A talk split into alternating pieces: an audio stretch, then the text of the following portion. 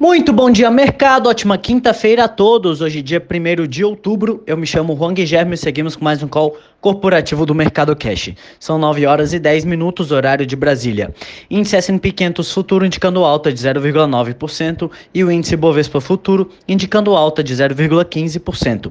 O índice brasileiro encerrou o dia de ontem em alta de 1,09 aos 94.603 pontos, acompanhando a alta das bolsas americanas graças ao tom otimista adotado pelo secretário do Tesouro do país, afirmando que os congressistas darão uma chance ao pacote trilionário de estímulos contra os impactos do coronavírus. A fala do secretário, que garantiu haver um compromisso razoável desta vez, ajudou a tirar de lado o pessimismo após o debate presidencial da terça-feira. No Brasil, Paulo Guedes afirmou que nunca foi proposta da equipe econômica romper o teto ou financiar programas de forma equivocada, em referência ao direcionamento de recursos para o renda cidadã, com a limitação ao pagamento de precatórios. Hoje os mercados mundiais mostram leve alta na sequência de ganhos vista ontem. A alta dos mercados é motivada pela expectativa sobre a liberação de um novo pacote de estímulos nos Estados Unidos.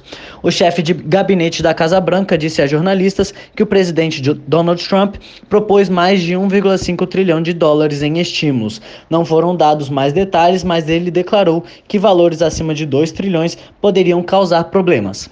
Além disso, o presidente da farmacêutica Moderna disse que só deve pedir autorização da FDA para uma nova vacina da Covid-19 depois das eleições presidenciais em novembro, segundo o Financial Times.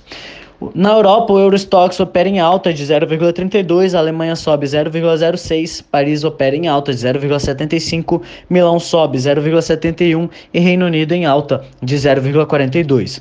No mercado asiático, as negociações da Bolsa de Tóquio foram suspensas devido a um problema técnico, enquanto as bolsas da China, Hong Kong e Coreia do Sul, assim como Taiwan, permaneceram fechadas devido a um feriado local. Aqui no Brasil, após a polêmica gerada em torno das fontes de recursos que seriam usados para bancar o programa Renda Cidadã, o governo procurou dar, dar uma pausa no assunto. De acordo com o Estadão, os membros do governo e a equipe econômica se reuniram na noite de ontem, mas saíram sem falar com a imprensa. Entre as commodities, os contratos futuros do minério de ferro não tiveram negociação devido ao feriado local e o petróleo Brent opera em queda de 1,58% a 41,63 dólares.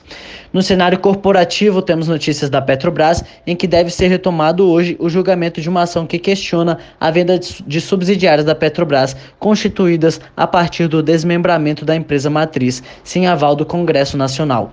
Segundo a ação, a estatal estaria descumprindo uh, um entendimento do próprio STF ao desmembrar a empresa mãe para vender ativos, incluindo refinarias, sem autorização dos parlamentares. De acordo com o G1, o STF começou o julgamento ontem, quando foram apresentadas as sustentações orais das partes. Ainda sobre a Petrobras, a empresa finalizou a venda de sua participação nos campos terrestres do Polo Lagoa Parda, no Espírito Santo, para Imetame Energia Lagoa Parda, afiliada da Imetame Energia. A operação somou 9,4 milhões de dólares. O valor se soma ao montante de 1,4 bilhão de dólares pagos à Petrobras na assinatura do contrato de venda.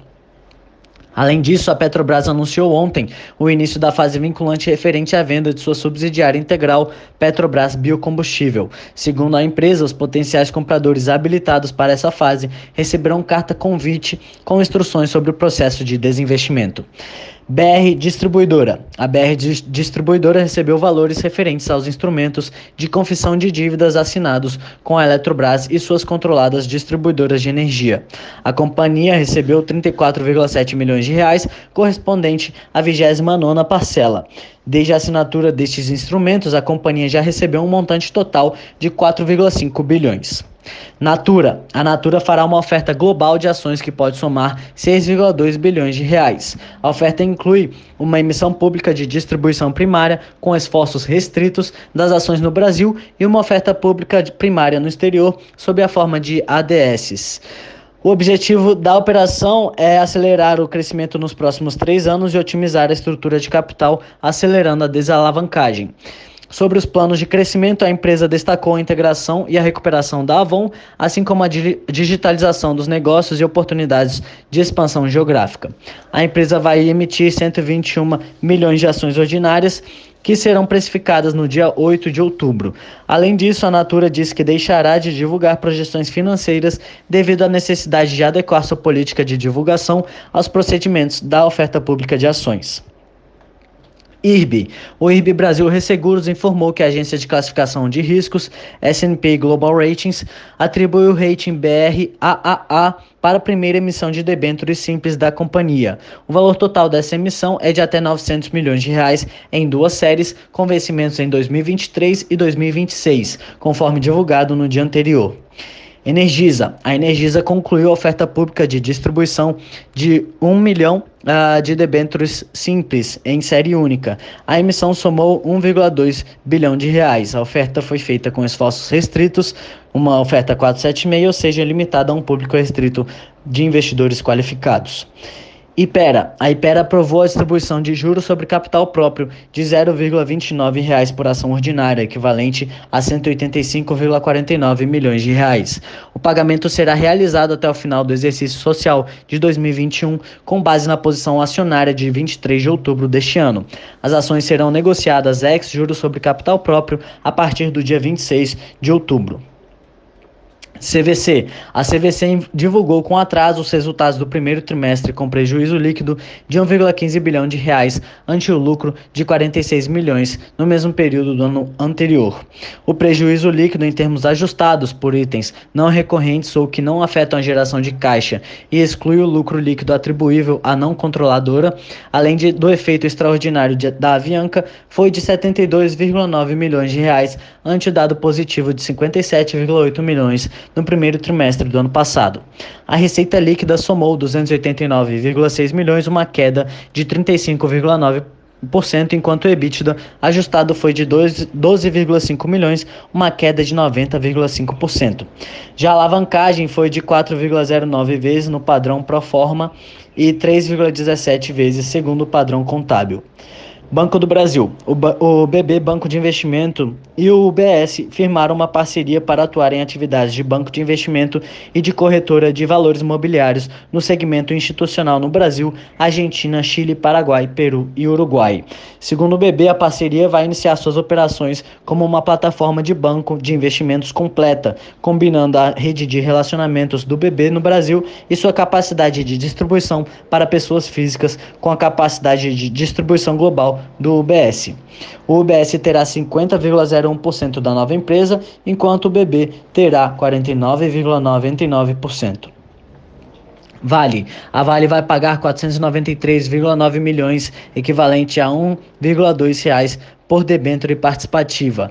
O valor é referente ao prêmio total apurado para o período entre janeiro e junho deste ano. A liquidação financeira ocorrerá hoje.